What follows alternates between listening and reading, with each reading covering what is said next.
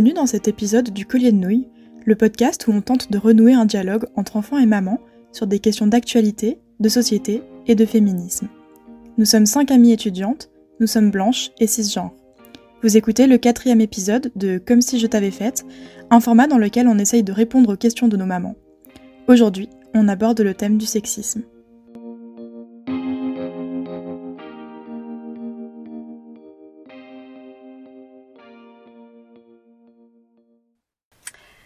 Pourquoi es-tu si impliquée dans les questions de féminisme, de sexisme et d'inégalité?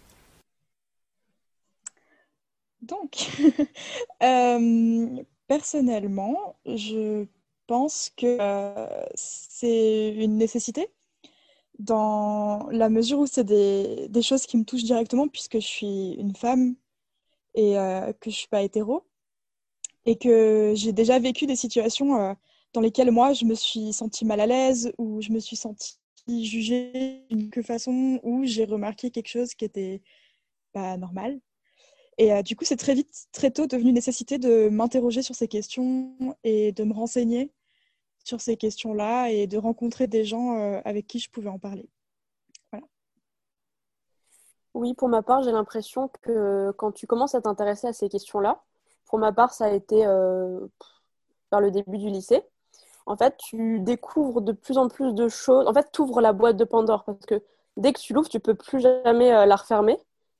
Et euh, tu te rends compte de, que toutes les choses euh, autour de toi ben, ont toutes plus ou moins un lien avec ces questions de, sexisme, de féministe, etc. Et parfois, ça peut être super dur à porter. Et ben, moi, ça m'arrive souvent de, de, me ressentir, de me sentir hyper fatiguée par rapport à tout ce que j'ai appris, en fait. Et parfois, j'avoue que j'aimerais bien euh, ne plus savoir ces choses-là, mais rien que pour cinq minutes pour pouvoir me reposer. Mais malheureusement, c'est comme ça et je suis quand même contente d'être informée euh, à mon échelle. Donc, euh, pour moi, il y a la notion de devoir, un devoir par rapport à toutes les femmes qui m'ont précédée et qui ont commencé la lutte féministe, et un devoir aussi par rapport à toutes les femmes qui vont me suivre et qui vont vivre après moi. Parce que j'estime que je, me dois, en fait, de ne pas abandonner le combat qu'elles ont commencé et pour lequel elles sont vraiment battues pendant euh, des siècles et des siècles. Et j'ai pas envie de laisser une société euh, nulle et dans le même stade que où je suis née, aux femmes qui ont dit, j'ai envie de faire progresser le truc, en fait, pour que bah, les générations futures, aient un monde un peu meilleur que celui qu'on a aujourd'hui.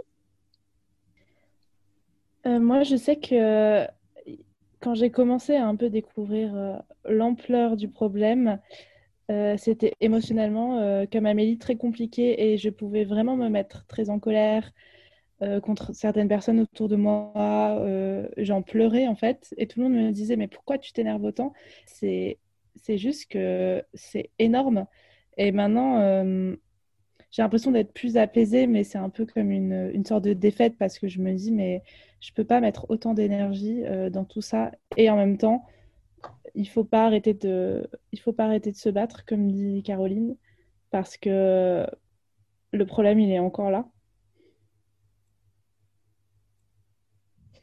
Ouais, et alors euh, je vais rebondir un peu sur euh, ce qui a déjà été dit, et c'est pas original, mais j'aime bien l'idée de, la boîte de Pandore. En fait, quand tu commences à te rendre compte, euh, en fait, je pense que moi j'ai déjà, j'ai d'abord vu qu'il y avait un problème, et ensuite j'ai un peu compris que c'était la Euh, et, en fait, on se rend compte que le sexisme, mais c'est partout et ça m'en rend malade. J'ai vraiment un gros problème avec l'injustice. Bon, je pense que c'est un peu, un peu tout le monde le cas, enfin j'espère en tout cas. Mais euh, en fait, euh, plus je grandis et plus je déconstruis les choses et que je réfléchis, plus je me rends compte qu'en fait, genre, le, le, sexisme, ça va être quelque chose qui va m'impacter dans tous les aspects de ma vie, que ce soit professionnel, que ce soit personnel. Et en fait, moi, j'ai vraiment un problème surtout quand c'est du sexisme un peu qui se cache, du sexisme ordinaire. Euh, et, vraiment, ça va me gonfler parce que, par exemple, quand je vais aller à la banque, on, va me prendre pour l'idiote de service qui comprend pas. Euh, dans le monde professionnel, on va me prendre un peu moins au sérieux. Quand je vais écrire des choses ou quand je vais lire des choses, on va prendre un peu moins en considération ce que je vais raconter. Et en fait, tout ça, c'est même des femmes qui ont ce sexisme intégré. Et, euh, ça me rend malade parce que c'est des trucs, il y a des, enfin, on peut plus facilement fermer les yeux dessus et, ne pas remarquer la gravité du problème et, ça impacte vraiment tous les aspects de notre vie et c'est vraiment pas cool. C'est quoi ta dernière expérience de sexisme?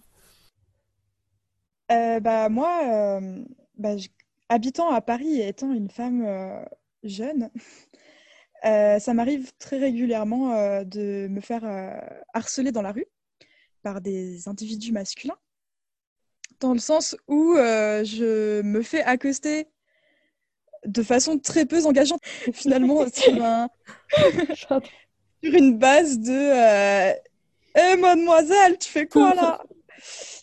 Vraiment un bonheur. Et souvent, en fait, j'ignore, je baisse la tête, je. Enfin, ce qui est pas. Je sais pas si c'est la réaction à avoir, mais je fais semblant de pas avoir entendu, etc. Et la réaction suivante est Eh, salope Voilà. Et, ça arrive malheureusement euh, un peu trop régulièrement, euh, aussi bien à moi qu'à mes amies euh, féminines. Et donc, c'est. C'est compliqué parce que c'est quelque chose en fait qui est devenu banal. Je connais pas de, meuf qui qui a pas vécu ça. Et, en même temps, je me dis, mais je me suis quand même fait insulter juste parce que j'ai pas tourné la tête. Et c'est quand même grave, quoi. Et voilà, donc c'est, euh, je sais pas si c'est ma dernière expérience de sexisme, mais ce qui me vient euh, à l'esprit euh, là maintenant. Ma dernière expérience du sexisme, du coup, c'était oui du harcèlement de rue aussi. En fait, c'est encore une fois, moi, je suis, je prône vraiment genre le combat du de l'antisexisme ordinaire. Et je me rends compte beaucoup que là où je travaille, euh, en fait, on est beaucoup de femmes, mais dès que c'est un homme qui parle, c'est tout le monde se tait, tout le monde rigole, tout le monde l'écoute. Et vraiment, il y a une, une, les, les hommes qui sont en plus pas très nombreux, ils incarnent une espèce de figure d'autorité et de légitimité qui fait que moi, qui considère être aussi drôle qu'eux, quand je fais des blagues enfin, quand je fais des blagues ou que je dis des trucs intéressants, bah, mon avis, je sens qu'il n'est pas pris pareil que celui des hommes en question. Et vraiment, ça me bute. voilà, ça c'est euh, ma dernière grande expérience du sexisme en dehors de, de, l'harcèlement, qui euh, en fait est assez ordinaire. Hein. Alors, moi, ma dernière expérience du sexisme, euh, c'est passé chez le médecin. En fait, euh, je vois le même médecin euh, depuis euh, que j'ai trois ans et il me connaît très bien et on s'entend très bien. Et la dernière fois que j'y suis allée, donc on se salue, et il me dit bonjour mademoiselle, blablabla. Et je lui dis par contre plutôt madame. Et je commence à lui expliquer, enfin il me dit ah pourquoi? Et je commence à lui expliquer que bah, j'ai envie d'être considérée de la même manière qu'un homme non marié. Enfin, je lui explique vraiment point par point. J'ai eu la patience de lui expliquer point par point pourquoi je préférais qu'on m'appelait mad... enfin, m'appelle madame plutôt que mademoiselle. Et il me regarde du haut de euh, sa stature d'homme euh, privilégié et il me dit Ah, t'es ce genre de personne. Ah Et euh, tu vois, en mode déçu. Genre en mode je te connais depuis que t'es petite, je suis déçue que tu sois une de ces féminazis. euh, Voilà. Et après, il a commencé à me titiller sur des petits sujets en mode Ah, ça, je peux te dire, ça, je peux te dire, ça, je peux te dire.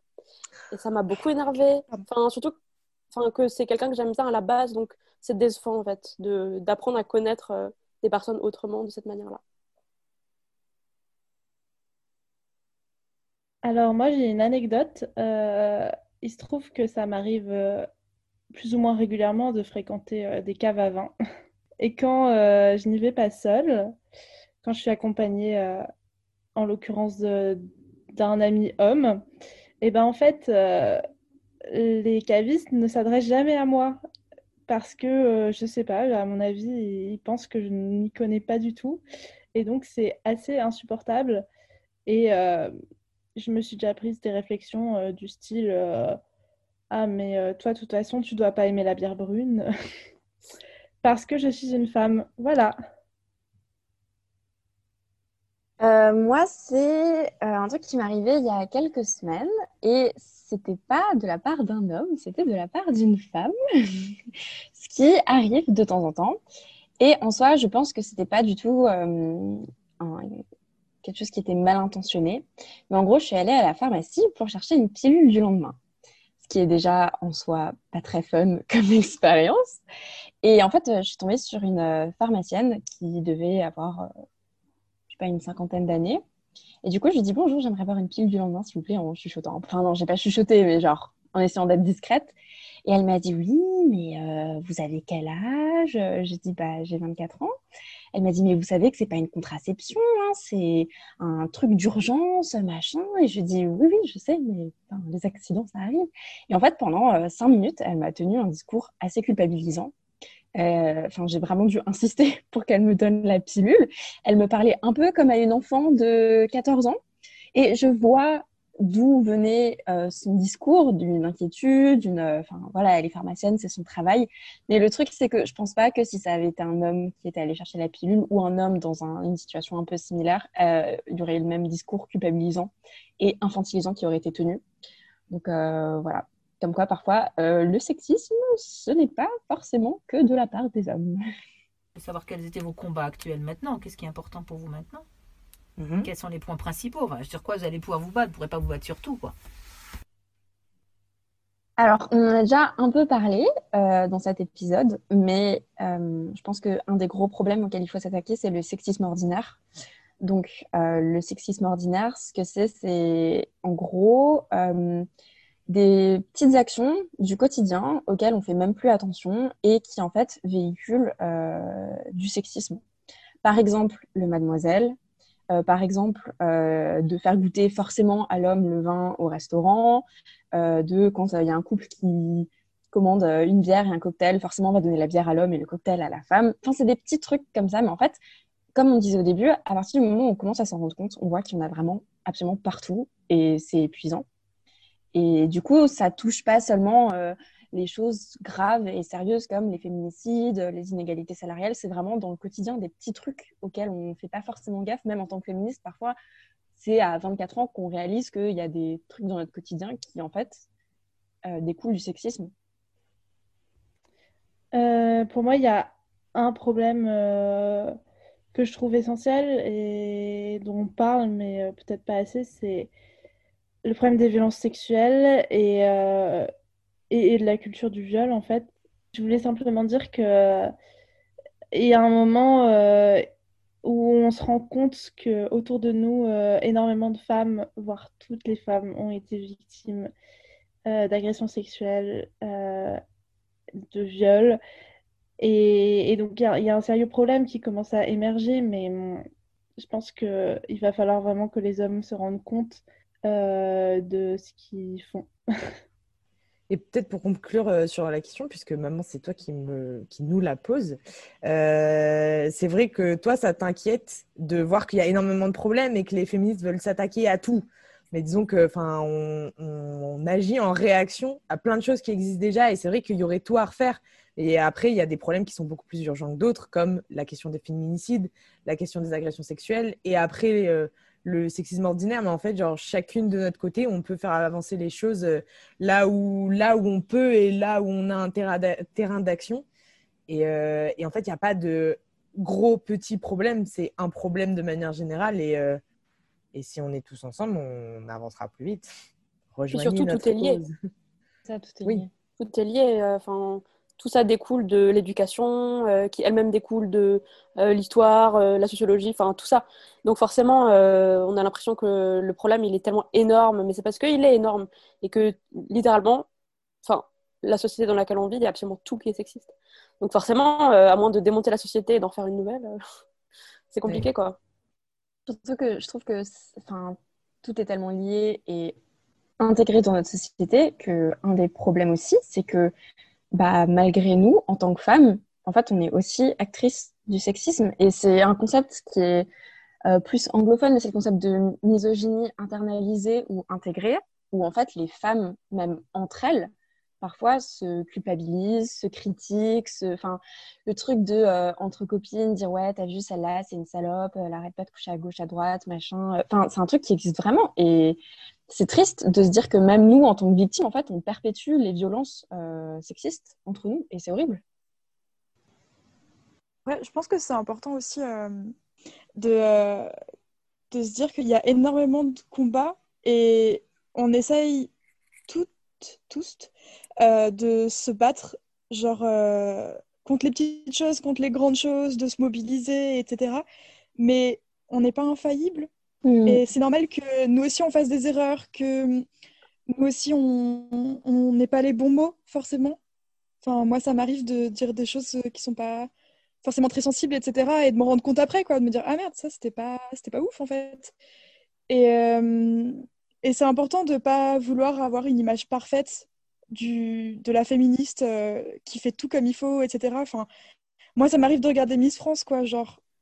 et genre, enfin, c'est vraiment pas ouf. Et euh, enfin voilà, personne n'est parfait et il faut faire à son échelle et se préserver aussi. Et puis surtout, on va à contre-courant de tout ce qu'on nous a appris. Et c'est vraiment Ouais. pas évident. Enfin, c'est pas du tout intuitif. Donc, euh, franchement, euh, c'est pas évident de lutter contre ça, contre un truc qui est tellement ancré euh, en nous. Mhm. À part si on a reçu une éducation sexiste ou pas, en fait. Tout ce qui nous entoure euh, va dans ce sens-là. Donc, forcément.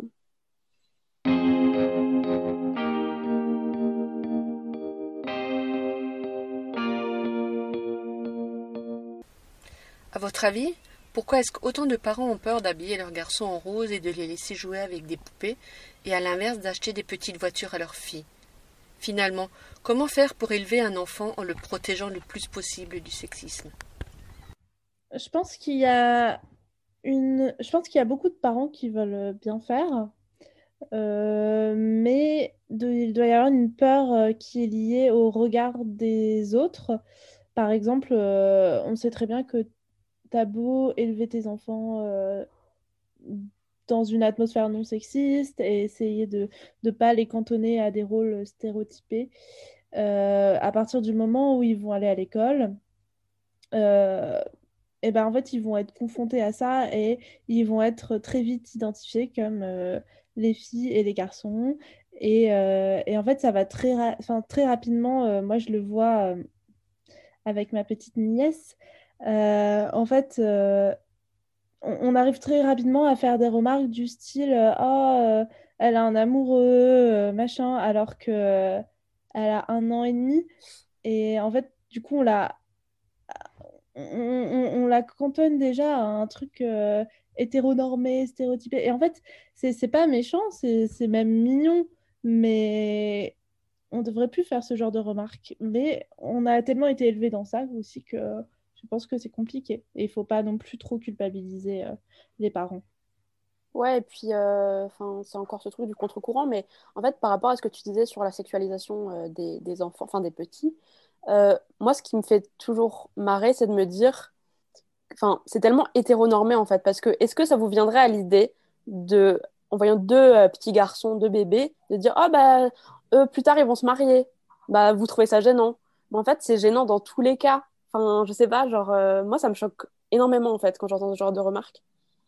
Euh, et par rapport au fait que ben, sexisme et homophobie sont vachement liés, je pense, à mon avis, il y a un vrai truc. Euh, par exemple, de laisser un, petit garçon s'habiller en rose. Je pense qu'il y a beaucoup de parents qui se disent Mais est-ce que ça va pas l'encourager à devenir homosexuel?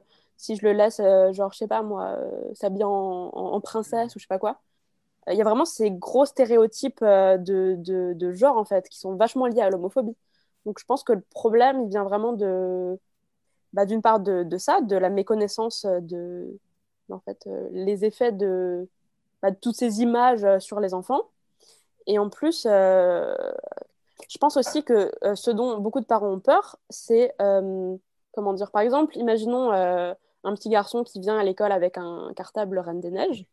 Je pense que il y a beaucoup de, soit d'autres parents, ou euh, parce que les enfants, j'ai pas l'impression qu'ils soient tellement sensibles à ça, d'autres parents, euh, des maîtresses et maîtres qui poseraient peut-être un regard un peu étrange euh, et malveillant sur ces enfants-là qui, ben, un peu vont à contre-courant.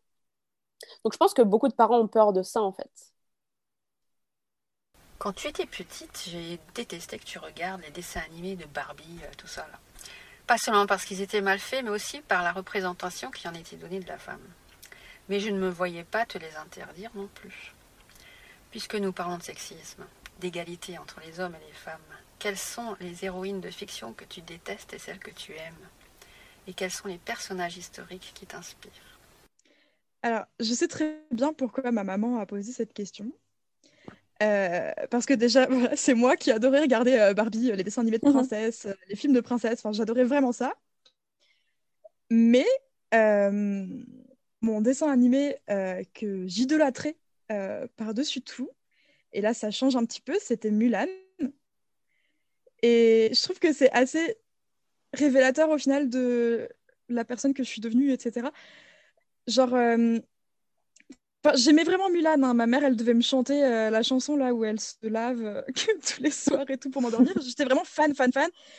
Et, euh, et en fait, en y repensant, c'est vraiment le seul modèle que j'avais étant petite d'un dessin animé, enfin de quelque chose de mon âge, où il y avait un personnage fort, principal et féminin. Pour ma part, une de mes plus grandes inspirations quand j'étais enfant, mais aussi euh, jeune ado, c'était euh, l'héroïne de la BD Lou de Julien Nil. J'adorais, j'adorais, j'adorais Lou. Déjà parce que physiquement, euh, je ressemblais un petit peu, genre petite, blonde. Et que ce que j'aimais le plus chez Lou, c'était le fait qu'elle sorte un petit peu de la norme dans la mesure où, ben voilà, elle fait ses propres fringues elle-même, elle est un peu bizarre, elle n'a pas beaucoup d'amis. Et je pense que c'est un modèle qui m'a un petit peu rassurée sur mes propres bizarreries, on va dire. Et au-delà de ça, euh, ce que j'aime aussi dans cette BD, c'est bah, d'une part tous les personnages féminins, en fait, que ce soit la maman Lou, Mina, la meilleure amie de Lou, qui est super chouette. Euh, Enfin voilà, tous ces personnages féminins. Et aussi le fait que, bah, en fait, mine de rien, cette histoire, c'est l'histoire d'une jeune fille qui est élevée seule par, euh, par sa maman, qui est toute seule, en fait. Et il n'y a pas tant de modèles que ça de ce genre de, de modèle familial. Donc euh, voilà, je dirais Lou. Et aujourd'hui encore, je prends beaucoup de plaisir à relire ces BD que je trouve très chouettes.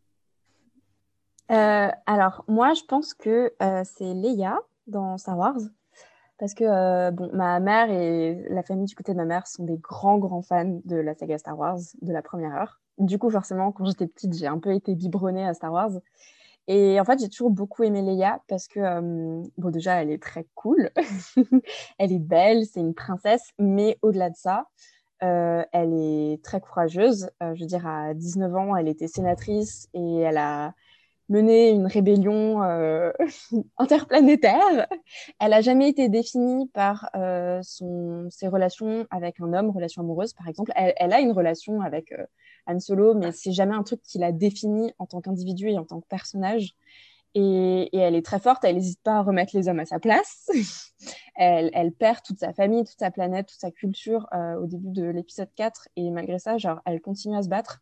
Et j'ai toujours trouvé que c'était euh, une femme qui reniait pas sa féminité. Elle met quand même des robes, elle se coiffe et tout ça. Mais malgré ça, elle est super forte et courageuse. Et du coup, elle m'a toujours beaucoup inspirée. Et je sais que c'est un, c'est un modèle pour ma mère aussi. Du coup, euh, je trouve ça chouette. Moi, si je devais choisir une héroïne, euh, ça serait directement Hermione Granger d'Harry Potter. J'ai été vraiment une énorme fan d'Harry Potter, enfin je le suis toujours. Et je sais pas si je m'identifiais à Hermione, mais je pense qu'il y avait une part de ça parce que j'ai longtemps été considérée un peu comme l'intello à lunettes. euh, et c'est pas cool d'être intello au collège. Et Hermione, elle était pas cool non plus. Mais en fait, j'avais, enfin, vu des mèmes qui disaient euh, ouais, sans Hermione Granger, euh, Harry et Ron, ils auraient pas survécu un bouquin. Et en fait, c'est toujours elle qui, qui, qui a toujours le, le truc pour, ça, pour les sortir des, des situations hyper euh, compliquées. Et, et j'aime bien ce truc, euh, j'ai toujours été fascinée par ce truc genre de savoir un peu exhaustif. Et, et ouais, je la trouve trop chouette, encore maintenant. Trop mignon. Euh, alors moi, j'avoue que quand j'ai réfléchi un peu à la question, je me suis dit, putain, moi, euh, franchement, depuis que je suis toute petite, c'est culture Disney à fond les ballons. Et du coup, j'ai un peu fait le récap de toutes les princesses. Et je me suis dit, mais en vrai, genre, je m'identifie. Enfin, il n'y en a pas une qui ressortait plus du lot et tout. Et en fait, en réfléchissant, en réfléchissant, je me suis dit, mais attends, il y en a une qui m'a marqué quand même, et c'est pas une princesse, c'est Jessie. Ah. Et je sais que ma mère, enfin, ma mère m'a toujours un peu comparé à elle. C'était un peu genre euh, quand je voyais la mascotte à Disney, euh, enfin vraiment, fallait s'arrêter. Elle était déjà rare et tout. Bref, c'est pas un détail important, mais enfin voilà. Et en fait, bah, même c'est à l'heure en fait que je me suis posé la question, mais pourquoi elle plutôt qu'une autre? Parce que Disney, ils font des princesses de ouf, alors un peu cucu et tout, et genre un peu toujours l'amour, nanana. Mais en fait, Jessie, c'est un peu la, la, la pote. euh, ouais, qui fait des activités de garçon, la pote un peu drôle, qui est pas trop dans les bails amoureux et tout. Genre, c'est vraiment la bonne pote euh, yiha. Et euh, je sais pas, genre, si on peut vraiment interpréter ça comme ça, mais qui a un peu un bail genre. Euh, enfin non binaire quoi et je la trouvais trop cool et des années après je me suis fait les cheveux en rouge donc je sais pas si ça a un lien mais il y a quand même pas mal de coïncidences et, et voilà vraiment Jessie euh, je l'aime trop.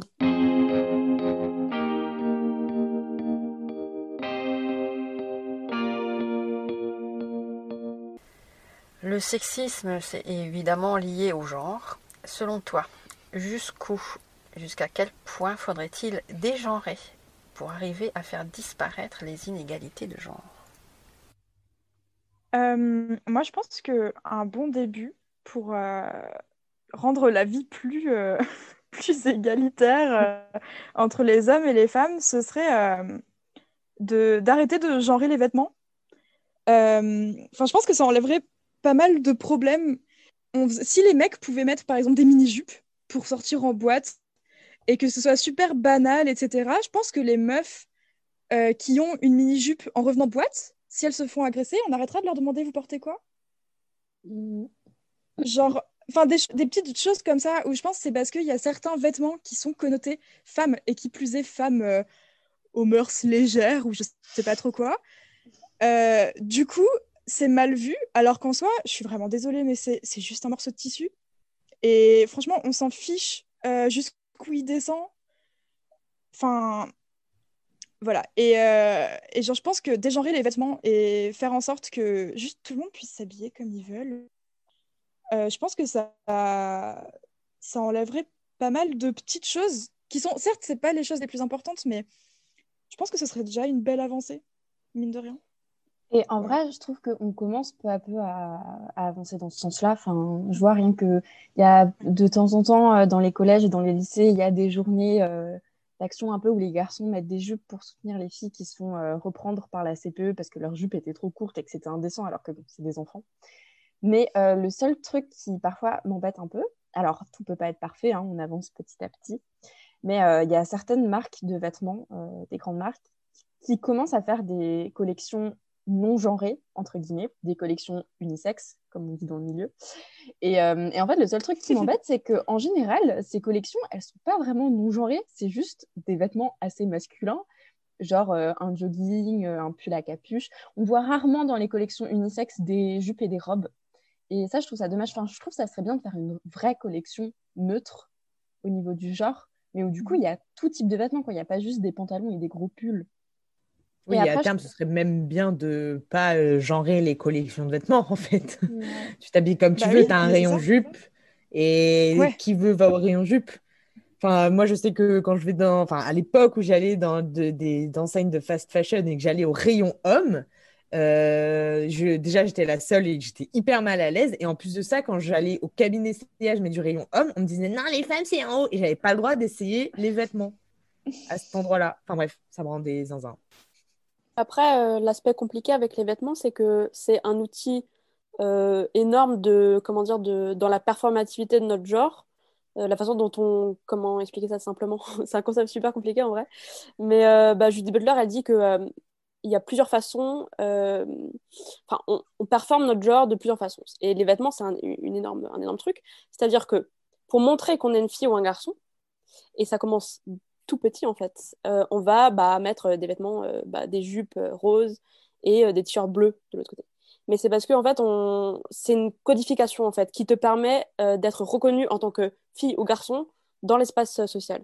Donc, je pense que euh, ces choses-là et pourquoi certaines personnes sont contre les, vêtements, euh, disons, neutres, c'est parce que ça, disons que hum, on aurait plus de mal à reconnaître ben, une fille ou un garçon, euh, prétendument, hein, c'est ce que dit Butler, mais. et du coup, ça, ça installerait une sorte de flou dans le genre qui est dérangeant dans une société où, qui est tellement binaire, en fait, où il y a le masculin d'un côté et le, et le féminin de l'autre. Donc, je pense qu'il y a des, des, des, inquiétudes à ce niveau-là, en mode oh là là, c'est la décadence, euh, il n'y a plus de genre, il n'y a, plus, a plus rien, quoi. Il n'y a plus des vraies femmes, il n'y a plus des vrais hommes. Euh. Mais est-ce que euh, l'horizon, c'est pas un peu de casser cette binarité et qu'il n'y en ait plus?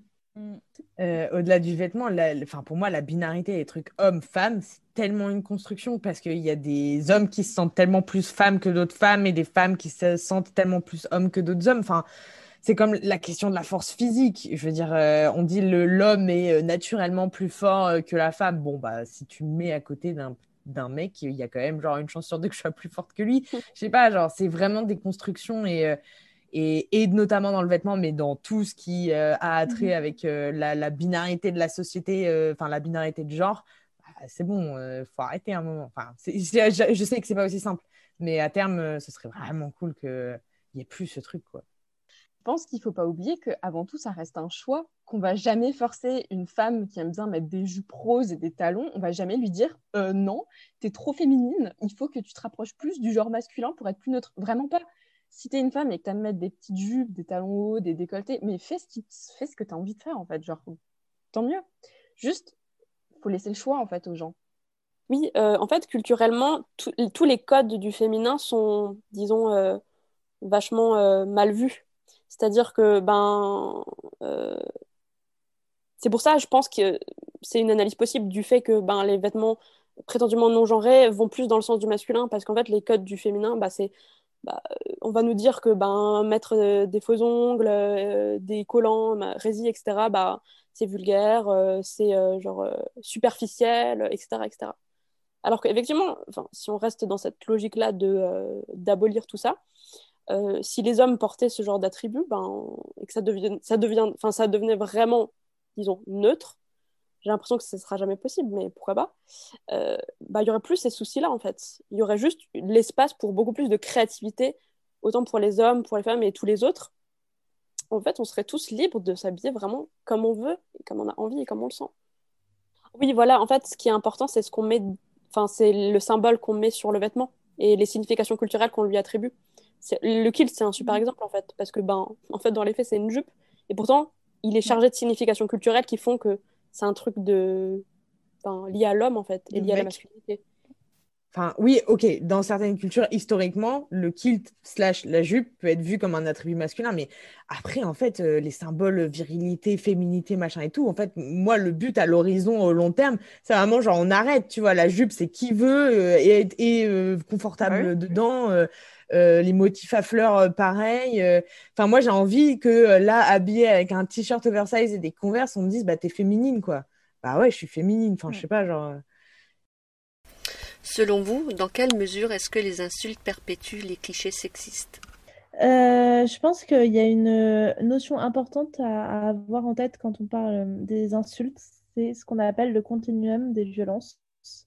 Et en fait, c'est l'idée que, de l'insulte sexiste, même de la blague sexiste aux violences sexuelles, voire au féminicide, en fait, euh, il n'y a qu'un pas. Enfin, tout est un ensemble et souvent on dit mais ça va, c'est qu'une blague ou c'est qu'une c'est qu'une insulte mais on, lâche des trucs comme ça. Enfin, c'est tellement ancré dans nos et norm- normalisé dans notre langage qu'on ne fait plus attention. Mais en fait, à partir du moment où on commence à rire des femmes parce que ce sont des femmes ou à les insulter, et ben hum, on peut très vite arriver à les violenter et à, les violer, et c'est juste un, un manque de considération euh, plus global, je crois. Ouais, c'est très enfin, très intéressant comme, euh, comme concept. Et euh, du coup, sur la question du langage, euh, bah, je pense que la question est vite répondue avec ce que tu as dit. Euh, oui, les, insultes perpétuent les clichés sexistes de toute façon et conduisent à d'autres types de violences sexistes encore plus graves, enfin, peuvent mener à ça. Et donc, les blagues sexistes, c'est, enfin, genre, en plus de ça, c'est pas vraiment des blagues, enfin, genre, bref, chacun son humour.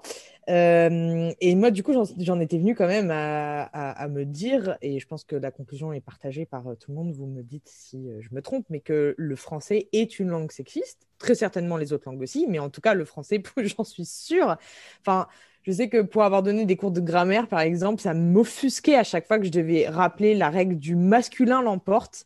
Et vraiment, genre, enfin, juste le fait de dire le masculin l'emporte sur le féminin, enfin, ça dit quelque chose. Et quand tu regardes l'origine de cette règle-là, donc à, l'époque de la stabilisation de la langue française en France, machin et tout, euh, il y, a, un rapport entre société et langage et la façon dont on parle et nos règles de grammaire disent quelque chose euh, de, la société en général. Donc, de manière générale, euh, dans notre société sexiste, le masculin l'emporte sur le féminin et c'est un problème. Et je, fais le lien aussi avec euh, l'écriture inclusive, qui est au centre des débats en ce moment, puisqu'il y a un nouveau décret ou je ne sais pas quoi, qui a stipulé que euh, officiellement l'administration n'aurait pas le droit euh, d'utiliser l'écriture inclusive. Et je trouve ça fort, fort, fort dommage. Moi, je me bats vraiment contre, enfin, contre ces cons et pour l'écriture inclusive. Euh, parce que je trouve ça trop important. Enfin, si on garde cette idée que euh, la société et le langage euh, évoluent ensemble, si on cache le E du féminin dans un mot derrière en disant oui, mais le masculin représente aussi le féminin, ouais, bah non, en fait. Enfin, c'est super compliqué, c'est très, très théorique, mais il n'y a pas de neutre en français, donc à un moment, bah, pour pas invisibiliser les femmes, il faut dire les femmes.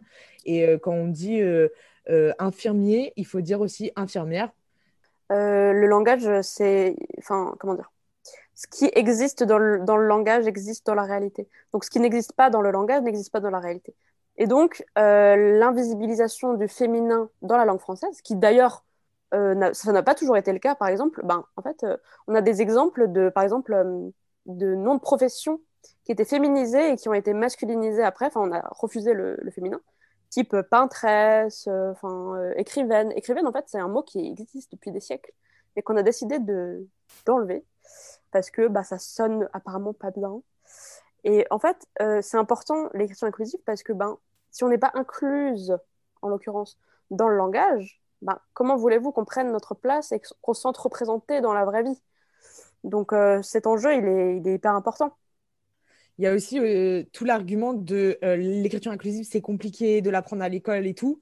Je trouve ça d'une mauvaise foi, mais intolérable, que au primaire et au collège, on apprenne aux gamins le subjonctif imparfait et que tu vas me dire que mettre un point E à la fin d'un mot, c'est compliqué.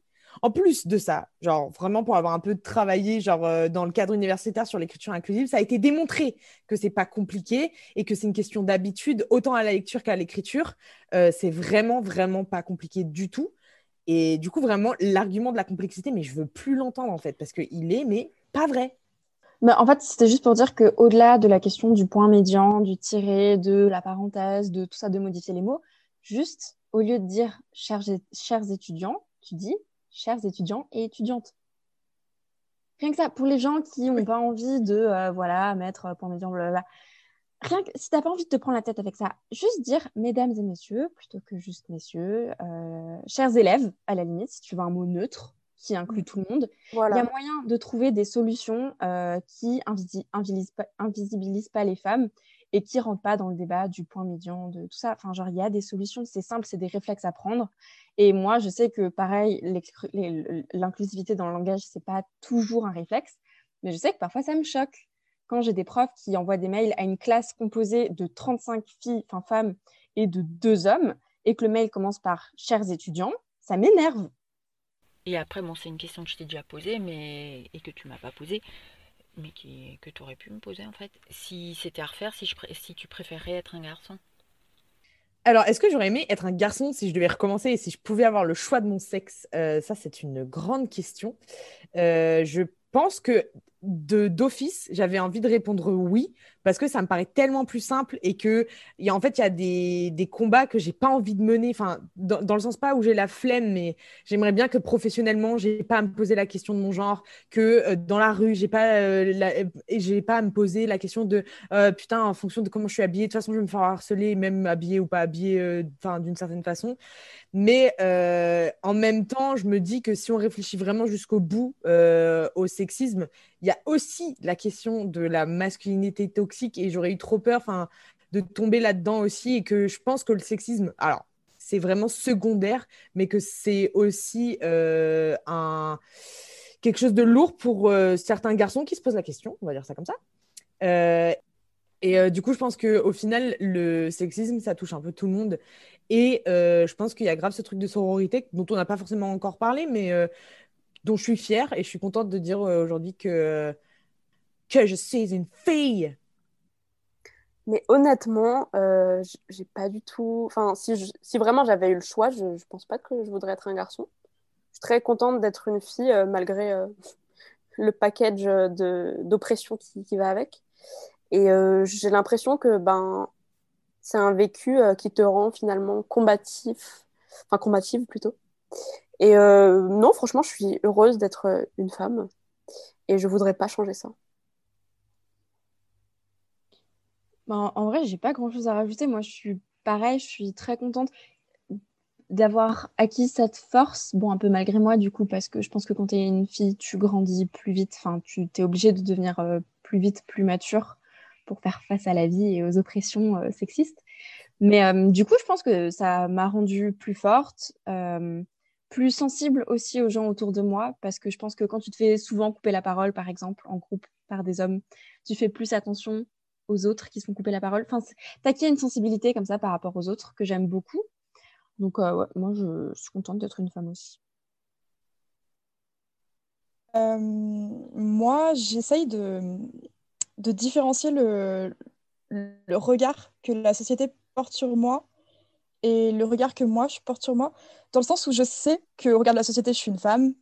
Euh, et genre, je, je subis euh, du coup les inégalités qui vont avec ce rôle. Mais euh, j'essaye, moi, vis-à-vis de moi, d'être plus en paix avec le fait que, bah, en fait, je ne suis pas sûre de, de tellement être une femme que ça et que finalement, euh, j'ai peut-être pas à choisir en fait entre, entre ces deux genres-là. Et j'essaie d'être rompée avec ça, avec moi-même. Et, et même si ça se reflète pas nécessairement dans la société autour de moi, genre je me dis pourquoi est-ce que je pourrais pas avoir les, forces et les faiblesses de, de ces deux côtés-là. Et, et je trouve que c'est... Enfin, moi, en tout cas, c'est quelque chose qui m'apaise un peu aussi. Moi, je me souviens que euh, quand j'étais petite, en fait, euh, je m'identifiais pas trop comme une fille. En tout cas, je voulais pas m'identifier comme une fille parce que euh, je crois que dans ma famille, mon frère et mon père étaient des figures assez fortes par rapport à ma sœur et à ma mère. Et moi, je me disais, je suis désolée, hein, mais bah, en fait, je veux pas être comme elle et je vais être un peu du côté masculin de la force parce que eux, ils prennent la parole, eux, on les écoute. Et comme moi, je voulais beaucoup me faire remarquer quand j'étais petite, ce qui a bien changé. Mais euh, genre, je, voulais tout, je parlais tout le temps, je voulais tout le temps qu'on voit que j'existe. Et du coup, j'étais, ah, ben, moi, je suis pas trop comme les filles de ma famille. Je suis plus comme les garçons. Euh, maintenant, euh, je suis trop bien en étant une fille. je suis bien. Bah, c'est pas facile tous les jours, mais, mais pour rien au monde, je voudrais être un garçon. Voilà. C'est la fin de cet épisode et vous pouvez nous retrouver sur les réseaux sociaux, sur Facebook et Instagram sur Le Collier de Nouilles et sur Twitter sur CDN-du-bas podcast. On espère vous retrouver très vite et à bientôt pour de nouvelles aventures.